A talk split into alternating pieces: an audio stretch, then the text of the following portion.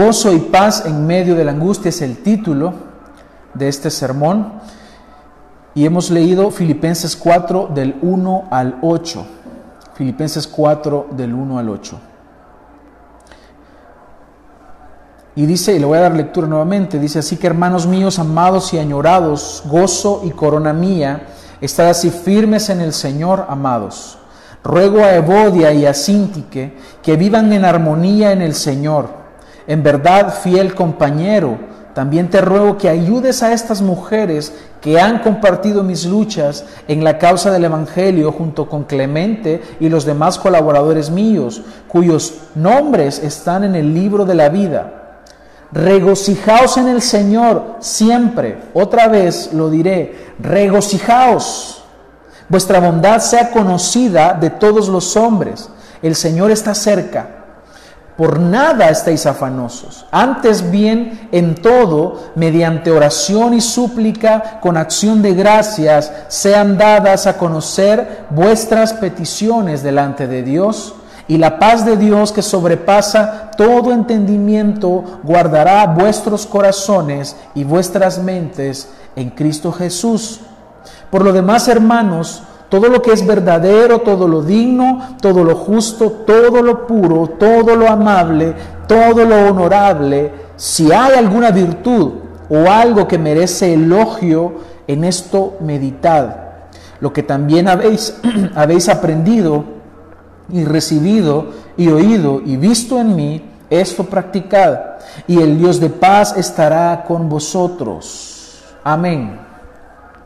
Respecto a, Filipos, es importante que veamos algo del contexto y nos va a ayudar a entender que quién era esta iglesia y en qué ciudad estaba ubicada.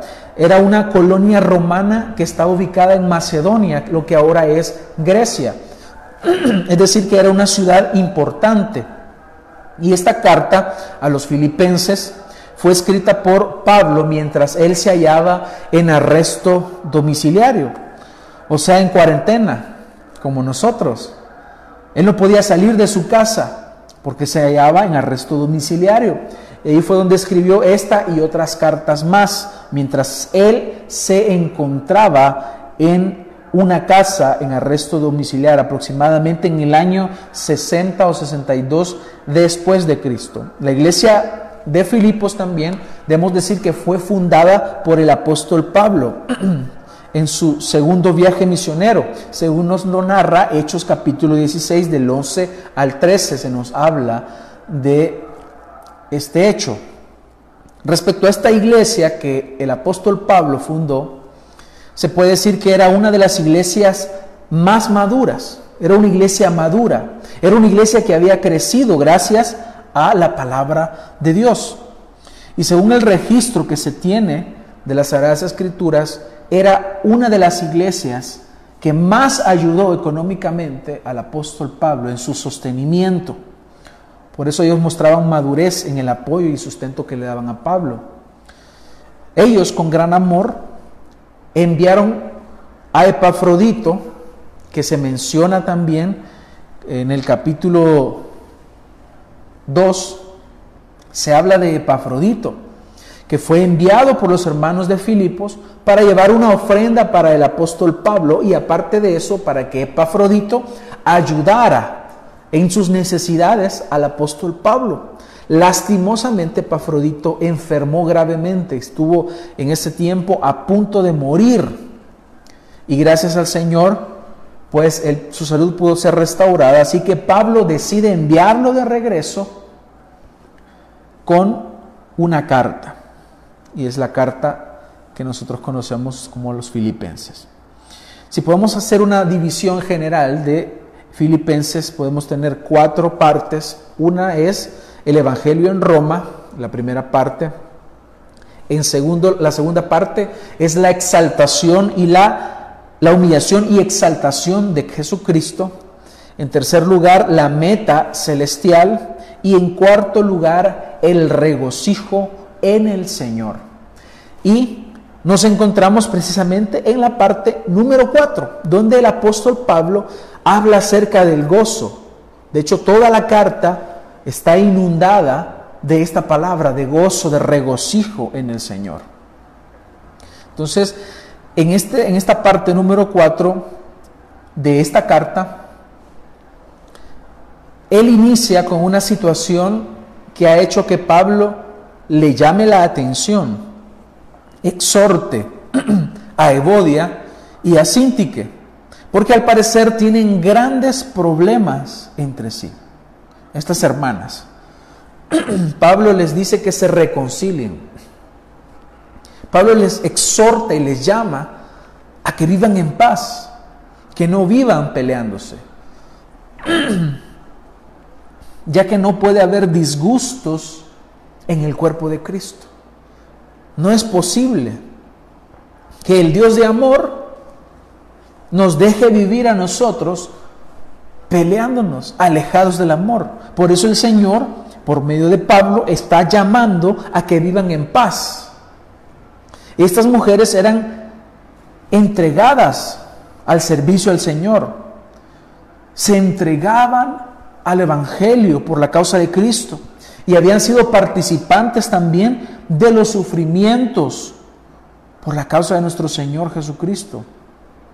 Pero sus diferencias habían causado división y por lo tanto no había paz en ellas. Por eso es que le dice en el versículo 2, ruego a Evodia y a Sintique, que vivan en armonía. En armonía en el Señor, en verdad, fiel compañero. También te ruego que ayudes a estas mujeres que han compartido mis luchas en la causa del Evangelio, junto con Clemente y los demás colaboradores míos, cuyos nombres están en el libro de la vida. Ellas eran verdaderas creyentes y lo reafirma el apóstol diciendo que sus nombres están escritos en el libro de la vida. Pero igual que nosotros, estaban también expuestas a dejar ser dominadas por sus pasiones pecaminosas, como la ira, como el enojo, a lo mismo que estamos expuestos tú y yo. Así que ellas tenían un punto débil, aunque eran siervas de Dios, aunque servían al Señor, servían a, Cristo en el Evangelio y habían participado junto al apóstol Pablo, pero ellas tenían un punto débil, la una con la otra. Y Pablo sabía que esta disputa desafortunada debía aclararse, debía solucionarse. Le dice, al parecer, a uno de los ancianos, porque en el versículo 2, eh, perdón, en el versículo 3 dice, en verdad, fiel compañero, no se sabe a quién se está dirigiendo. Probablemente a uno de los ancianos de la iglesia o al anciano de la iglesia. Dice, que les ayude a estas mujeres. Porque Pablo sabe que necesitan ayuda en el Señor para superar una situación porque no hay paz. Así que por muy siervos, siervas del Señor, por muy, por muy siervo del Señor que seamos, todos necesitamos ayuda cuando hay cuando no hay paz, cuando hay ausencia de paz. Necesitamos la ayuda del Señor. Y qué valiosa es la paz. Es algo precioso vivir en paz. Nadie quiere vivir en guerra. Nadie quiere vivir bajo opresión. Nadie quiere vivir, vivir bajo violencia de una o de otra índole. Es algo que naturalmente nosotros, los seres humanos, vamos a despreciar, excepto aquellos que habrán de tener algún beneficio de las guerras o la violencia. Pero nosotros sabemos lo hermoso que es vivir en paz, por lo tanto es algo que nosotros anhelamos y deseamos cuando hay pleitos y guerras, cuando hay peleas, cuando hay graves desacuerdos, se requiere de la ayuda de Dios, se requiere de la sabiduría del Señor y que Dios nos ayude a que estas situaciones de disputas y desacuerdos y de peleas se puedan solventar. Por eso es que cuando no hay paz en nuestras vidas necesitamos ayuda definitivamente y debemos aceptar esa ayuda del Señor.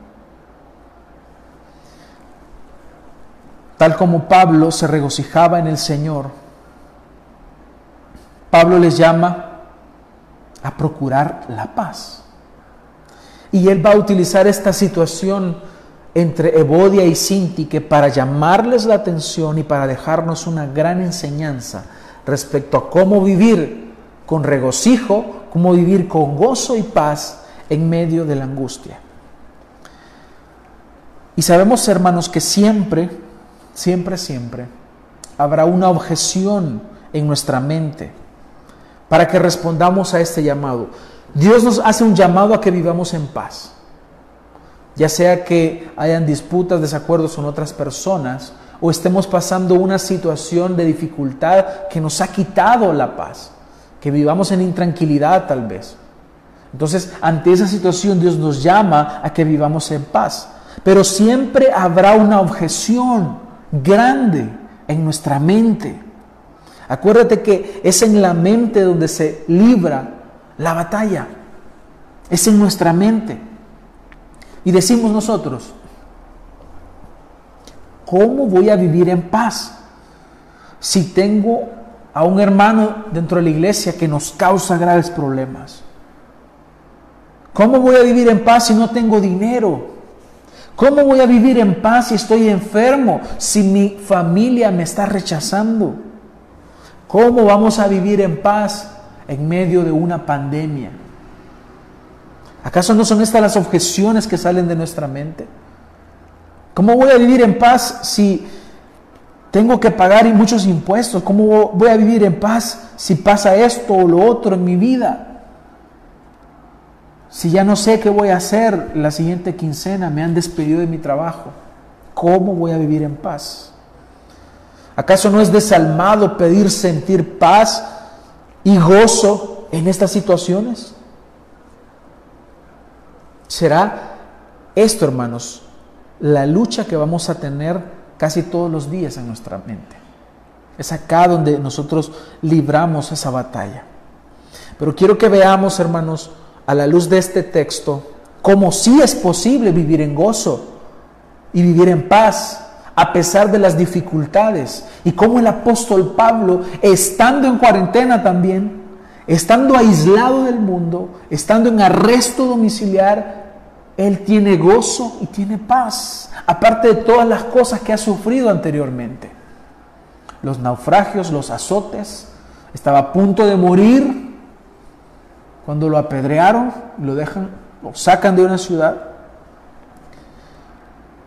Y es posible tener paz ante esa situación. Pablo nos está diciendo que sí, sí es posible. Y es posible para los hijos de Dios. Ahora quiero que veamos entonces la estructura del pensamiento de Pablo en esta sección. Y lo voy a, resumir en, en lo siguiente. La actitud correcta en la vida del creyente es vivir en gozo, en el gozo del Señor. Regocijo. Por eso dice, regocijaos. Es la meta, ¿no? Entonces, las razones es porque tú tienes que mostrar la veracidad de tu fe con tranquilidad. Porque nuestra fe nos habla de un Dios que nos ha salvado, de un Dios que nos ha liberado de la esclavitud del pecado, de un Dios que ya, ya nos dijo, en el mundo tendréis aflicciones, pero confiad, yo he vencido al mundo. Eso es lo que el Señor te dice a ti.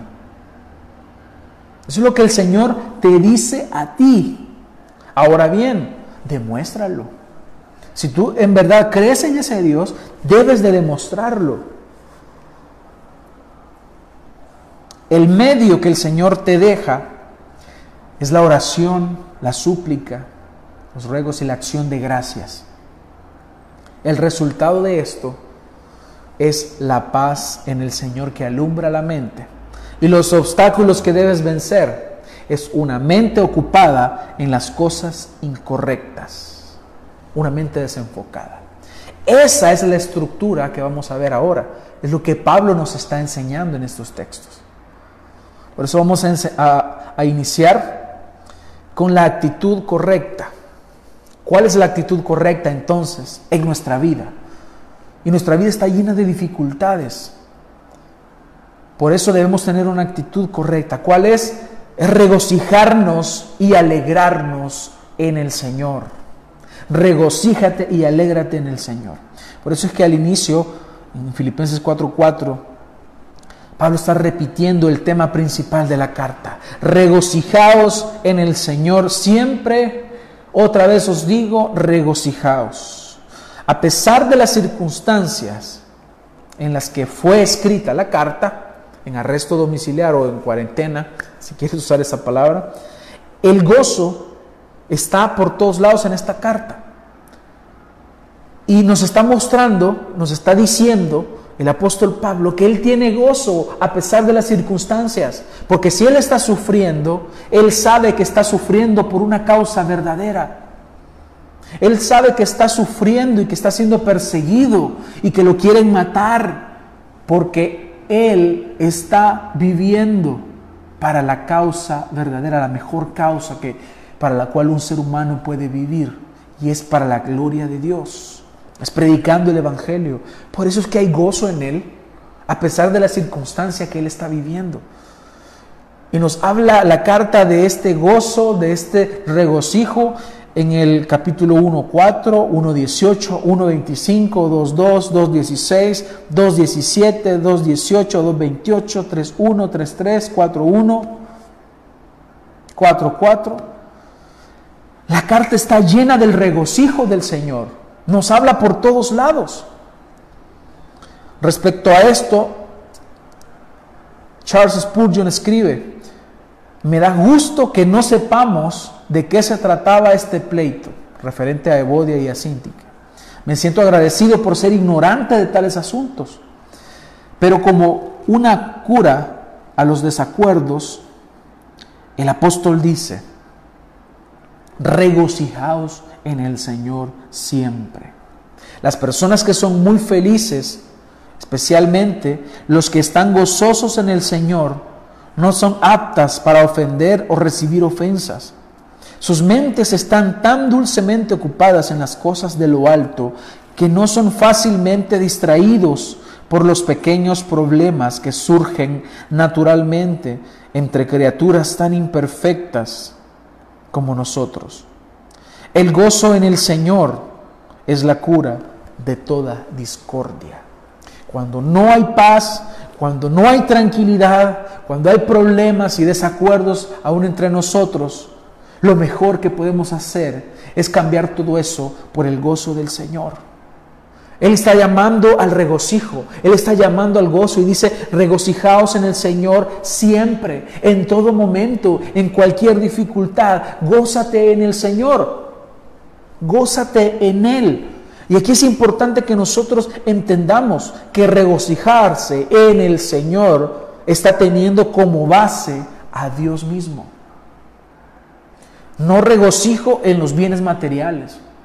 No regocijarse en algo de este mundo. Porque un día está y otro día no puede estar. Pero el Señor es eterno. Pero Él está siempre con nosotros. Por lo tanto, Regocijarse en el Señor es regocijarnos en la fuente de la vida eterna. El gozo del Señor no se basa en una confesión positiva. No se basa en el optimismo irreal. Qué alegre estoy. No es solo decirlo. Esto no es confesión positiva. Esto no es una fantasía. Esto no es que yo me idealice y, voy a depender, o mi gozo va a depender de lo que yo idealice. Se trata de una base sólida, firme, preciosa y eterna. Y esta base es Cristo Jesús. Por eso es el gozo en el Señor. Él nos dice regocijaos, pero no nos regocijemos en algo de este mundo que es pasajero. Regocijémonos en la fuente de todo bien, que es el Señor regocíjate en Él. El gozo que nosotros los hijos de Dios sentimos se basa en la confianza de que Dios está en el control de todas las cosas. Dios tiene el control de tu vida. Dios tiene el control de este mundo. Y mi gozo, mi alegría se basa en Dios mismo. Por eso yo puedo estar contento en medio de la tribulación. en medio de las dificultades. Se basa en la confianza de que Dios está en el control de todas las cosas y ha establecido un plan eterno y se va a cumplir ese plan. Solo así tú puedes tener gozo en el Señor. El catecismo bautista, y por los que no conocen la palabra catecismo, no tiene nada que ver con los católicos, para que no vayan a pensar mal. Catecismo es un método de instrucción, un método de enseñanza. De hecho, catecismo significa instrucción y es un método de preguntas y respuestas. Y se han elaborado muchos catecismos. Hay uno, el Catecismo Bautista de Londres. En la primera pregunta dice, ¿cuál es el fin principal del hombre? Lo que hemos estado estudiando recientemente. ¿Cuál es el fin principal del hombre? La respuesta es, el fin principal del hombre es glorificar a Dios y gozar de Él para siempre. Porque el Hijo de Dios encuentra deleite en el Señor. Si tú no encuentras deleite en Cristo, si tú no encuentras gozo en el Señor, nada, absolutamente nada de este mundo, entonces te podrá dar el gozo que buscas. Porque Él es lo más grande que existe. Si tú tienes a Dios, lo tienes todo. Si tú tienes a Cristo, lo tienes absolutamente todo. Por eso nos podemos gozar en el Señor. A este es el gozo que el Señor nos está llamando en esta hora. A que tu gozo se fundamente en Él. Tú puedes obtener el gozo del Señor. Así que en medio de esta situación que vivimos, el Señor trae este consuelo para nosotros. Al mismo tiempo nos está exhortando a que nosotros vivamos gozándonos en Él. Continúa diciendo, versículo 5, vuestra bondad sea conocida de todos los hombres, el Señor está cerca. ¿Qué es lo que debemos hacer entonces? Es testificar una fe genuina, una fe verdadera, porque el Señor viene. En otras versiones dice, vuestra gentileza sea conocida. Y tal vez está más apegado a esto.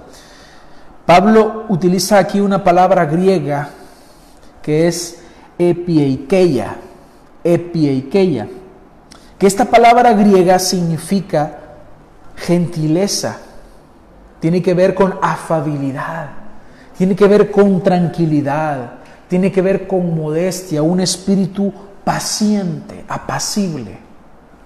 Y esto debe ser conocido por el mundo. Es decir, nosotros debemos dar testimonio de que la fe que nosotros afirmamos que tenemos es verdadera. Si tú adoras a un Dios de paz, entonces tú debes tener paz. Si tú adoras a un Dios de amor, tú debes mostrar ese amor. Si tú adoras al Dios de la verdad, tú debes vivir según la verdad. Y esta palabra, aunque es de un significado muy extenso, nos lleva a, que nosotros pensemos en cómo debemos nosotros vivir ante las dificultades, con gentileza, con clemencia, con moderación, con ecuanimidad. Me gusta más esta palabra, si yo quisiera describir lo que significa del griego, utilizaría la palabra ecuanimidad, que es una persona que no es dominada por las emociones es una persona que no se deja llevar por cualquier situación, sino que sabe muy bien dominar sus emociones con moderación. Un buen ejemplo es nuestro Maestro, es el Señor Jesús. Quiero que busques en tu Biblia Mateo 8:23 y leamos el relato cuando el Señor calma la tempestad. Mateo 8:23 dice, y entrando él en, en la barca, sus discípulos le siguieron. Y he aquí que se levantó en el mar una tempestad tan grande que las olas cubrían la barca. Imagínate la situación que están viviendo. Y dice, pero él dormía. Hermanos, ¿quién puede dormir en medio de la tempestad? ¿Quién puede dormir cuando una barca está a punto de voltearse, porque el mar se levantaba y la tempestad era tan grande y las olas cubrían la barca, pero él dormía.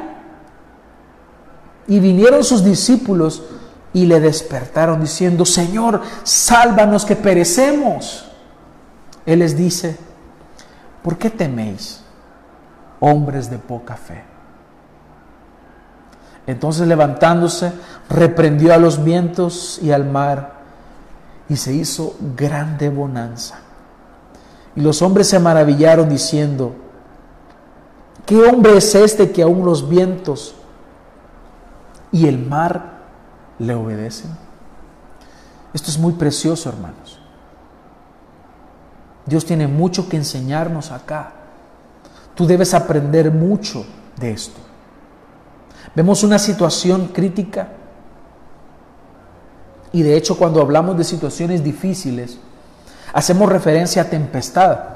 Decimos después de la tempestad viene la calma. E inmediatamente nuestra mente se transporta a este momento, a esta situación en la cual vemos turbulencia, vemos que las cosas andan mal, pero el Señor descansa.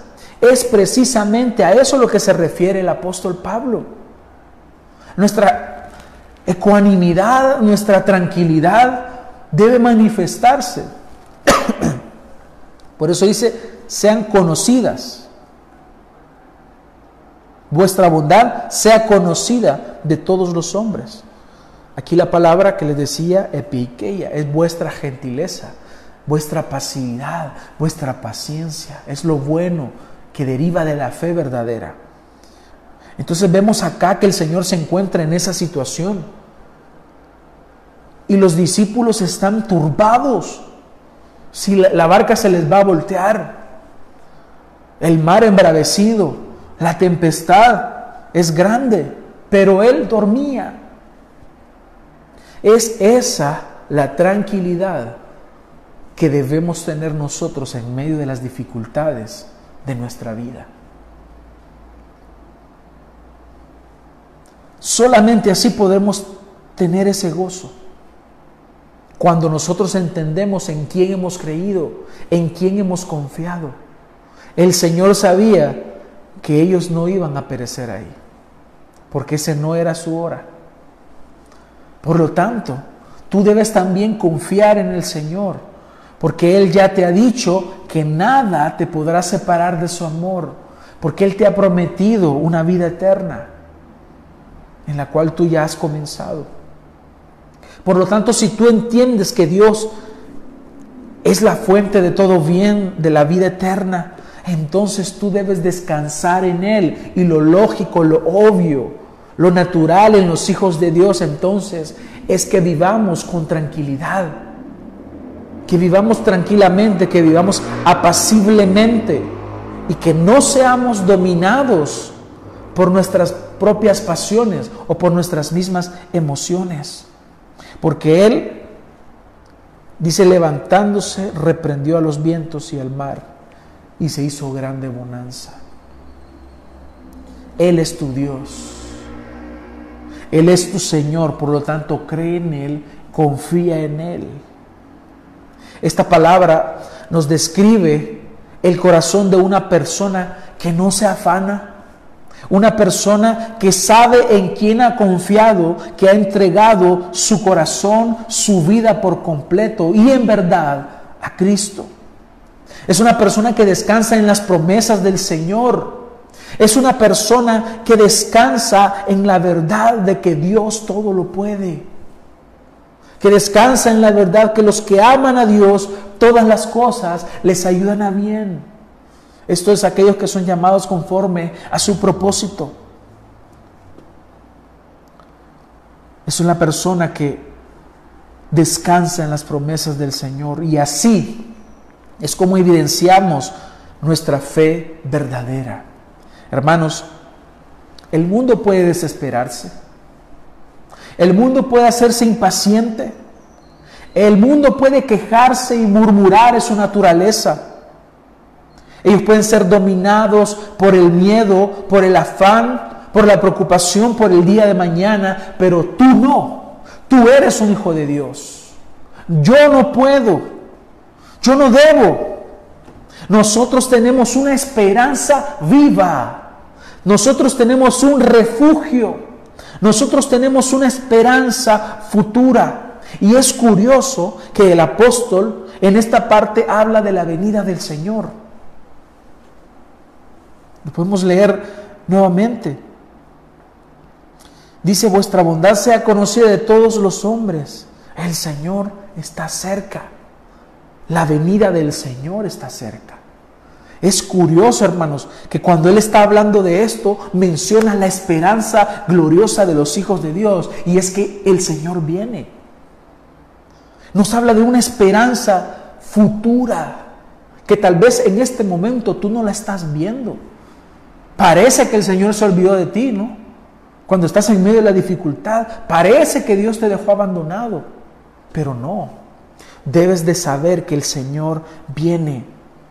Aquí en esta sección Él habla de la venida del Señor, el evento escatológico que nosotros los hijos de Dios estamos esperando, que reafirma nuestra esperanza de la misma forma que Jesucristo lo hizo. Así lo está haciendo el apóstol Pablo, como lo hizo Cristo en Juan 14.1, donde Él les dice a sus discípulos, no se turbe vuestro corazón, no se preocupen, no sean dominados por sus emociones, tranquilícense, descansen en mí.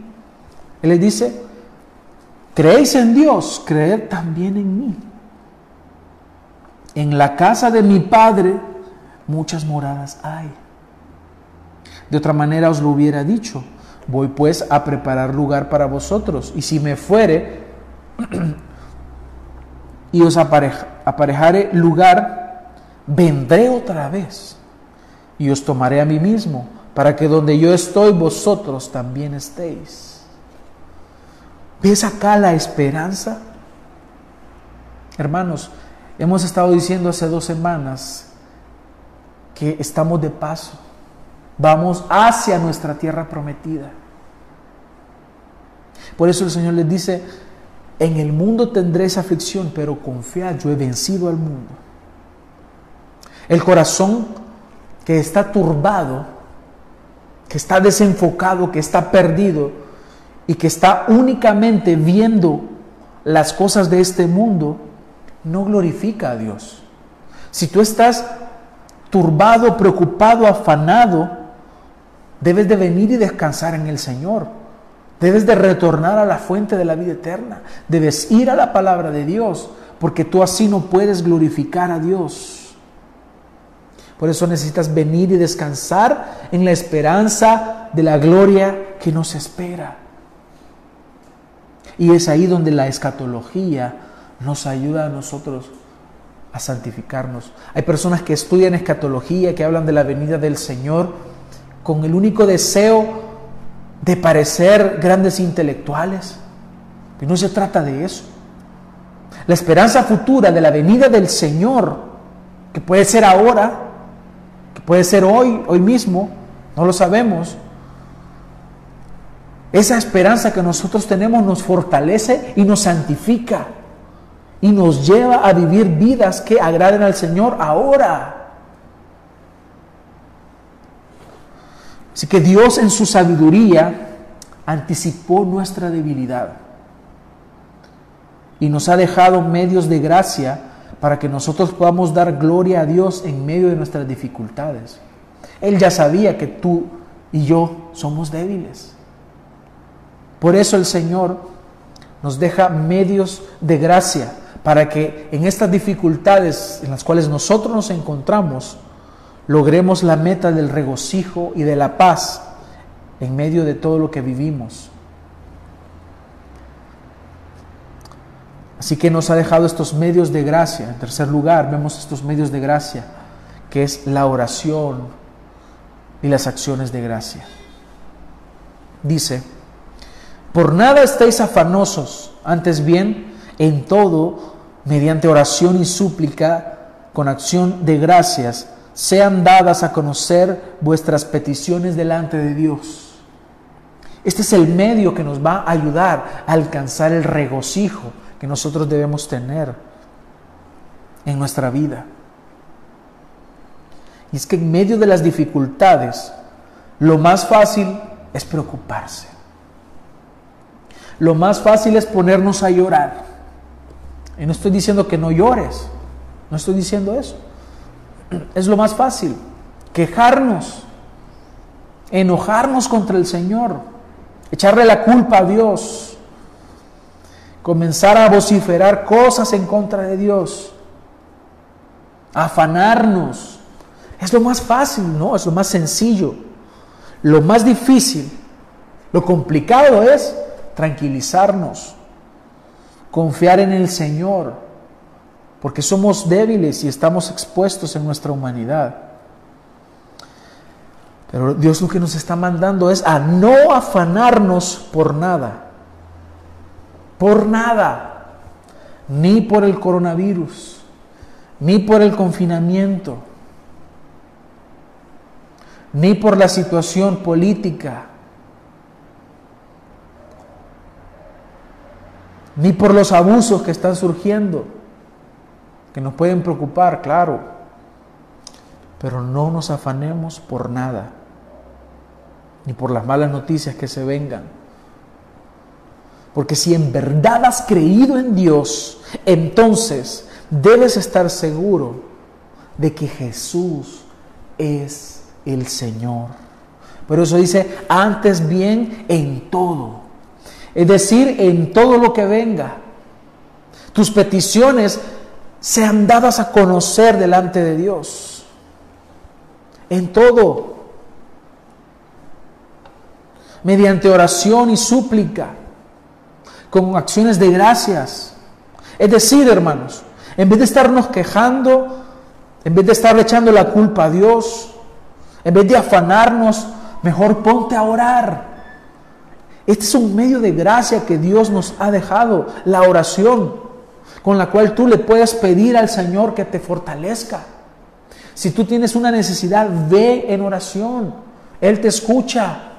Antes era imposible que tú al orar Él te escuchara. ¿Por qué? Porque no había un mediador entre tú y Dios. Ahora hay un mediador y es Jesucristo.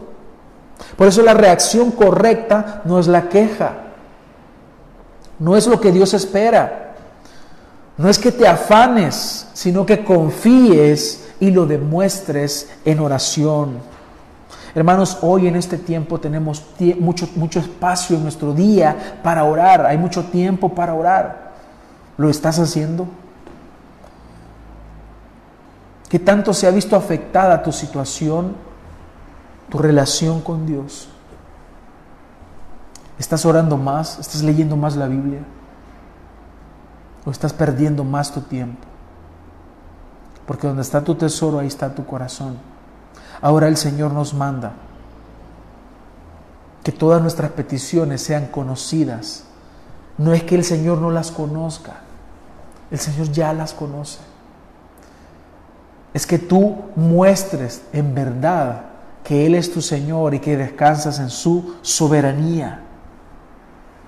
La reacción no es que comiences a retar o desafiar a Dios o a echarle la culpa. Mejor, dale gracias a Dios. Porque ¿qué es lo que hacemos con la oración? El medio es la oración. Tú pides a Dios, pero también le agradeces a Él. Ve con acciones de gracia. Había un himno que en mi infancia cantábamos en la iglesia que yo, donde yo nací. Había un himno que decía, dale gracias a Dios y mencionaba por los triunfos y fracasos. Qué difícil, hermanos. Es difícil para nosotros que queremos que todo nos salga bien, que se nos olvida que Jesús dijo que tendríamos aflicciones. Pero cuando tú vienes con un corazón agradecido, Créeme que las cosas cambian. Tú puedes venir delante del Señor hoy y darle gracias porque probablemente tengas escasez. Dale gracias a Dios. Dale gracias a Dios por eso. Dale gracias a Dios porque puedes venir en oración. Dale gracias a Dios porque tienes esperanza. Dale gracias a Dios por la situación que estés viviendo. Agradecele. Y si tienes peticiones, ok, pídele al Señor, pero ve en oración. Tienes un medio de gracia precioso que el Señor nos ha dejado. Pero lastimosamente no lo valoramos. Por eso me da mucha tristeza a veces que hay personas que ponen oraciones en sus estados de Facebook. Señor, te pido tal cosa. Dios lo conoce todo, hermanos. Pero esa no es la forma. Dios no tiene Facebook. Dios te ha dejado un medio y es la oración. Tú ora en tu aposento. Enciérrate. Ahí ora. Pide al Señor ahí. Muestra ahí que tú dependes del Señor en la oración. Este es el medio que Dios te ha dejado y agradecele. Agradecele al Señor. Solo un corazón transformado por Dios es capaz de dar gracias al Rey, aún en medio del sufrimiento. Mira lo que dice Job 2.10. Pero él le dijo, como habla cualquier mujer necia has hablado, ¿aceptaremos el bien de Dios y no aceptaremos el mal? En todo esto Job no pecó con sus labios, porque lo primero que hacemos es pecar con nuestros labios. Es reclamarle a Dios por lo que estamos viviendo. ¿Por qué mi mamá se tuvo que enfermar? ¿Cómo pudiste hacernos eso, Señor? ¿O por qué se murió mi abuelo? ¿O por qué se murió mi abuela? ¿Por qué se fue mi papá? ¿Por qué perdimos el trabajo? ¿Por qué me dejó mi, mi esposa? Y le reclamas a Dios. Pero el Señor dice en su palabra, por medio de lo que dijo Job, aceptaremos el bien de Dios y no aceptaremos el mal. Y no es que Dios haga algo malo, sino que a nuestra vista, a nuestro parecer, según lo que está a nuestros ojos, parece que es algo malo. Pero ya Pablo nos dice en Romanos que los que aman a Dios, todas las cosas les ayudan a bien. Aún la aflicción y bendito sea el Señor por las aflicciones que nos hacen doblar las rodillas. Bendito sea el Señor por los momentos angustiosos que vivimos, que nos doblegan y nos humillan delante del Señor. Bendito sea el Señor por las enfermedades que nos humillan delante del Señor. Ya ves que tienes por qué agradecerle a Dios. Hermanos, si todo va mal, oremos. Si todo va mal en tu vida, ora. Si todo va bien en tu vida, ora. Dale gracias a Dios por las desgracias que vivimos. Desgracias ante nuestros ojos. Pero son medios que Dios utiliza para acercarte a Él. Si todo va mal, ora y da gracias al Señor. Y es entonces cuando el Señor muestra su misericordia y su gracia dándonos un regalo invaluable, que es la paz que alumbra el entendimiento y lo sobrepasa nuestro raciocinio. Dice el versículo 7, y la paz de Dios, y ve, ve aquí este y la paz de Dios, esa letra I es una conjunción que nos muestra que es el resultado de lo que ya he venido diciendo. Cuando tú has orado, cuando tú has descansado en el Señor, entonces surgirá algo. Y es la paz. La paz de Dios, que sobrepasa todo entendimiento. Guardará vuestros corazones y vuestras mentes en Cristo Jesús. Mira qué precioso. Tenemos estos medios de gracia que el Señor ha dejado y al aplicarlos y vivirlos vamos a tener como resultado la paz de Dios. Y la paz de Dios, la Biblia describe estos tres aspectos de la paz que se relacionan con Dios. Está la paz de Dios, Está la paz con Dios y está la paz de Dios en el otro sentido.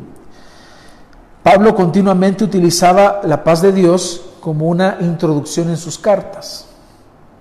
Esto nos recuerda que nuestra paz viene a nosotros como un regalo de Dios. La paz con Dios describe una relación en la cual nosotros entramos, como en Romanos capítulo 5 nos dice, justificados pues por la fe tenemos paz para con Dios. Es en esa relación, porque el hombre por naturaleza es enemigo de Dios. Hay enemistad, hay enemistad con, contra Dios cuando nosotros no hemos creído en el Señor. Estamos bajo la ira de Dios. La paz con Dios entonces lo que hace es que nos está describiendo una relación a la cual nosotros entramos en el Señor gracias al sacrificio de Cristo, gracias a que el Espíritu Santo hace una obra de transformación en nosotros y nos lleva a creer en el Señor. Pero está la paz de Dios también, que el apóstol menciona acá en esta parte, que esta es la paz que se obtiene como el resultado de lo que ya hemos hablado antes, y es un regalo que Dios nos da. Esta paz es el resultado de algo. Esta paz no viene así por así. Es el resultado de algo. Cuando tú has transformado tu mente. Entonces, ¿qué es la paz de Dios? Es esa calma que obtenemos al entender y al reconocer quién es Dios. Quién es absolutamente feliz. Y como hemos visto ahora en, el estudio del, catecismo, de nuestra confesión, perdón, hemos visto que Él es feliz, Él es autosuficiente. Ahora, cuando tú entiendes quién es tu Dios y pones en práctica lo que hemos hablado anteriormente, tú llegas al entendimiento de que no tienes por qué afanarte por el día de mañana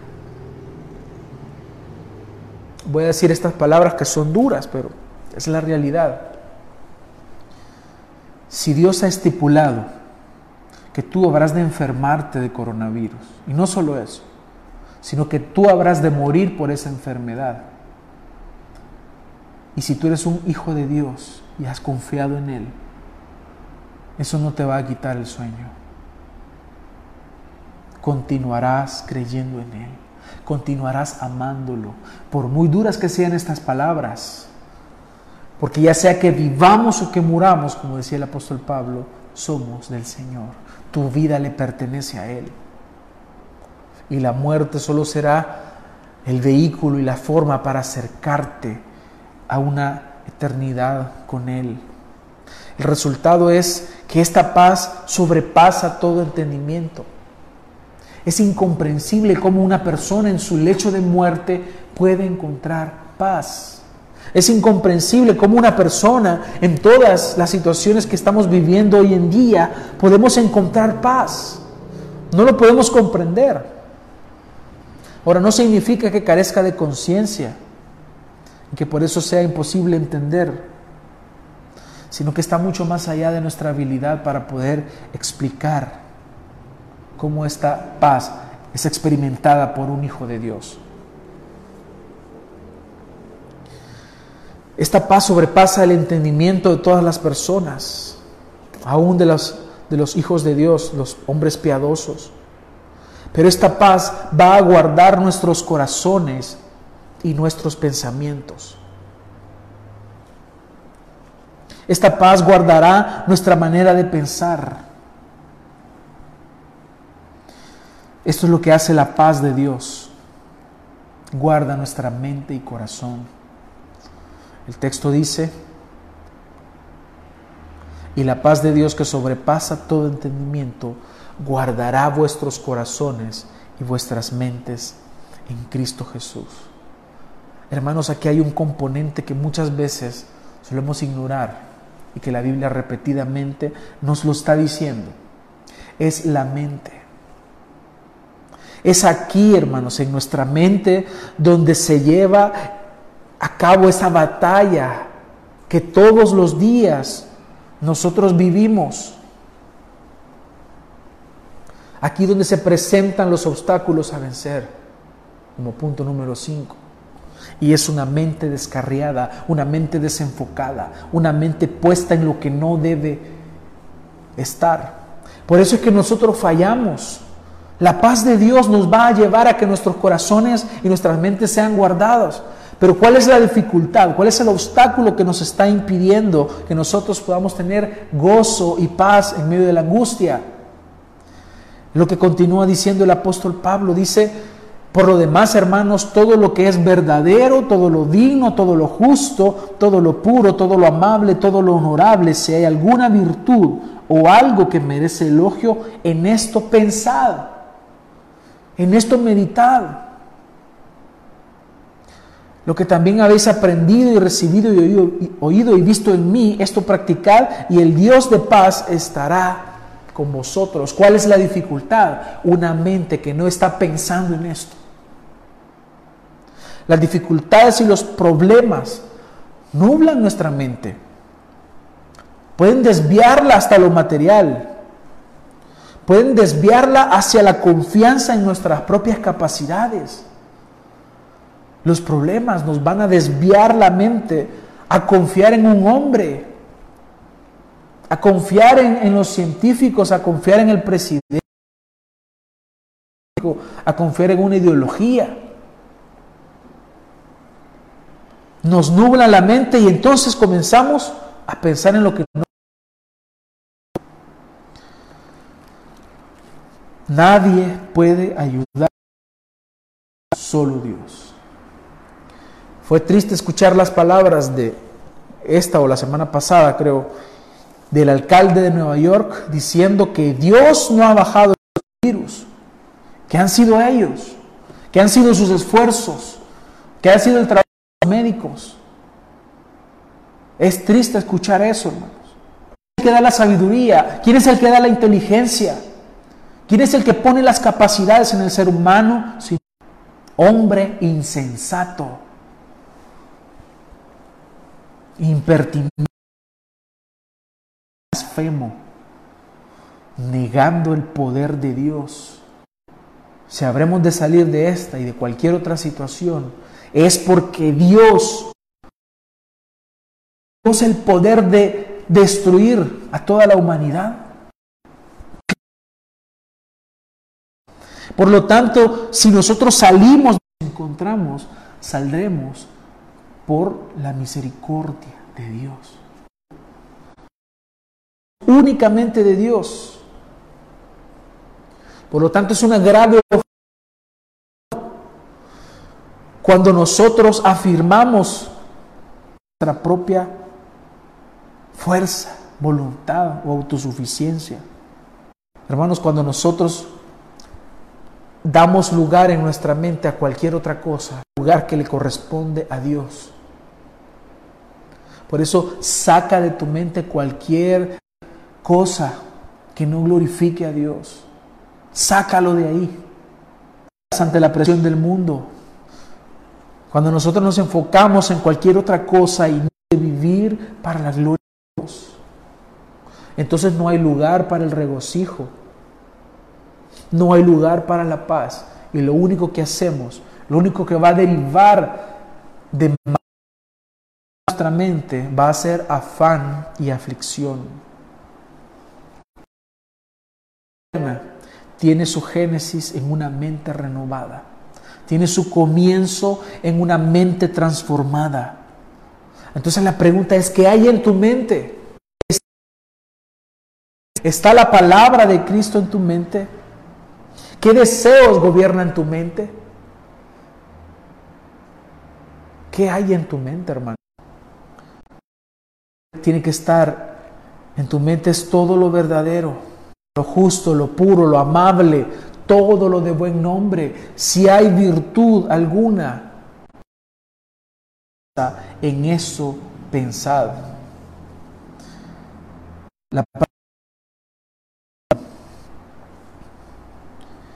Que estos son el fruto y la comida de la mente de un Hijo de Dios cuya mente ha sido renovada. Esto es lo que se queda en nuestra mente. Después salen de nosotros. En esto pensad, en esto meditad. Porque la vida cristiana inicia ahí en Romanos 12. De la mente renovada. Segunda de la mente también. Hay argumentos que se levantan en contra del conocimiento de Dios. En Romanos 12:12 nos habla de la renovación de nuestro entendimiento. Hermanos, llenémonos de la palabra de Dios. Cuanto más tengas de la palabra de Dios, más abundará en ti las virtudes al mundo y que sean vividas para 16 dice que la palabra de Cristo more o habite en abundancia en vosotros con toda sabiduría, enseñándoos y amonestándoos unos a otros, con salmos, himnos y canciones espirituales, cantando a Dios con acción de gracias en vuestros corazones y todo lo que de palabra o de hecho, hacerlo todo en el nombre del Señor, dando gracias por medio de Él a Dios el Padre que la palabra de Dios more en abundancia en ti. Porque de la abundancia del corazón habla la boca. Si hay abundancia de la palabra de Dios en ti, lo que saldrá de ti es la palabra de Dios. Lo que te va a dominar la mente es la palabra de Dios. Y entonces podrás glorificar al Señor y darle gloria y obtener gozo y paz en medio de la angustia. aplicaciones para nuestra vida en medio de las dificultades, principalmente porque es el fruto del Espíritu. En Hechos 5:22 se nos dice que el fruto del Espíritu es amor, gozo, paz, paciencia, benignidad, bondad, fe. Tu vida. Puede ser que en un determinado momento te afanes Pero debes de entender que el temor no te puede controlar. El miedo no te puede controlar. Porque hemos recibido un espíritu de poder, amor y de dominio propio. Nosotros dependemos, de, dependemos del Señor, no dependemos del Estado. Dependemos del Señor, no dependemos de lo que otros digan de nosotros. Dependemos de Dios completamente. Por lo tanto, si hay debilidad en un determinado momento, sal de allí y fortalécete en el Señor, que el temor no te domine. Hermanos, si hay temor ahora, debemos procurar regocijarnos en el Señor. Que tu gozo esté en Él. Me gozo en Él. No me gozo en la circunstancia. Me gozo en el Señor. No me gozo en las condiciones que estoy viviendo, me gozo en Él. Él es mi gozo, Él es mi fortaleza. Tu gozo debe estar en Cristo Jesús, la fuente de todo bien. No lejos de Él, no te alejes de Él, acércate más al Señor y que tu alegría y tu gozo esté en Cristo solamente. El resultado de este gozo y la paz solo va a llegar cuando de tu mente saques todo aquello que aparta tu mirada del Señor. Míralo a Él, no veas la circunstancia. Puesto los ojos en Jesús, el autor y el consumador de nuestra fe. Míralo a Él. Mira lo que Él ha logrado. Mira la gloria que nos espera con Él eternamente. Esa es nuestra herencia. Por lo tanto, confiemos en el Señor y descansemos en Él, para que en medio de la tribulación, de las dificultades, en medio de los problemas, podamos regocijarnos y tener paz en medio de la angustia. Como dice el Salmo 91, 2, diré yo al Señor, esperanza mía y castillo mío, mi Dios, en quien confiaré. Oremos. Gracias te damos, Señor, por este tiempo, por tu bondad, por tu infinita misericordia y te rogamos que podamos aplicar tu palabra hoy a nuestra vida. Te pedimos, Padre, que nuestros corazones puedan humillarse delante de ti. Que esta situación que estamos viviendo, Señor, que cada uno vive en su hogar con otras dificultades, podamos nosotros aprovechar, Señor, estos momentos para fortalecernos en la fe. Te ruego que bendigas a cada uno. Te ruego que bendigas, Señor, tu palabra. Que proveas, Señor. Queremos aprovechar, Señor, para pedirte por la situación que se vive en nuestro país y a nivel mundial por el coronavirus. Oramos, Señor, por los gobernantes, para que actúen, Señor, ordenadamente, para que se sometan, Señor, las autoridades entre ellas, para que no caigamos, Señor, en una situación precaria. Ya las condiciones se han complicado, pero te pedimos que des sabiduría, que des humildad a los gobernantes, que haya respeto, Señor, entre los órganos del Estado, ejecutivo, legislativo y judicial. Oramos, Señor, por nuestro país, para que proveas a los hogares. Oramos, Señor, para que si se va a desarrollar alguna vacuna, algún medicamento para esta situación, que pueda hallarse pronto. Pon sabiduría en los médicos, en los científicos, en los químicos, Señor, que están estudiando para esto. Oramos, Señor, para que les ponga sabiduría para que les ayudes. Oramos, Señor, también por la iglesia, por aquellos desanimados, Señor, para que por medio de tu palabra puedan renovarse, Señor. Te pedimos, Padre, que nos fortalezcas. Oramos para que en medio de este confinamiento, Señor, podamos aprovechar el tiempo y podamos crecer. Te pedimos, Señor, por nuestras vidas. Oramos por la iglesia de Chalate, la iglesia de Chalatenango, oramos por nuestros hermanos de Metapán, oramos Señor por las demás iglesias hermanas, amigos Señor que, y hermanos Señor que hemos conocido, que ha surgido esa amistad Señor entre nosotros, la iglesia de Opico, oramos por ellos. Te pedimos Señor para que les bendigas para que les fortalezcas también en la fe. Y ruego, Señor, para que tú utilices esta situación para disciplina, para castigo, para fortaleza, porque sabemos que los que aman a Dios todas las cosas les ayudan a bien. Oramos por todos los hermanos de nuestra iglesia, para que les sostengas, les guardes, de forma especial oramos por la, la madre de nuestra hermana Mari Flores, quien será intervenida, Señor, quirúrgicamente por un problema en el páncreas.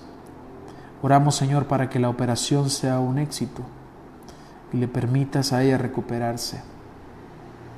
Y así, Señor, si alguien tiene alguna necesidad, algún problema especial, oramos por ellos, para que tengas misericordia, Señor. Gracias te damos por este tiempo.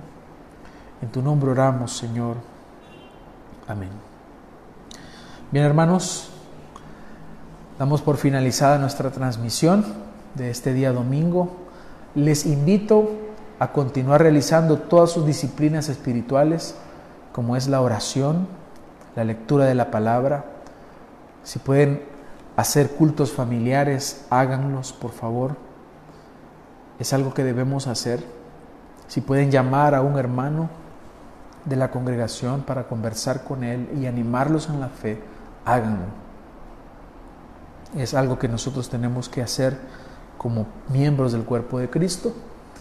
Y también quiero invitarles a los hermanos de la congregación que el día martes y jueves vamos a continuar con nuestras eh, reuniones siempre virtuales, pero es importante que nos conectemos para que podamos aprender de la palabra del Señor. Así que esto ha sido todo por hoy, hermanos, y que la gracia del Señor sea con ustedes. Amén.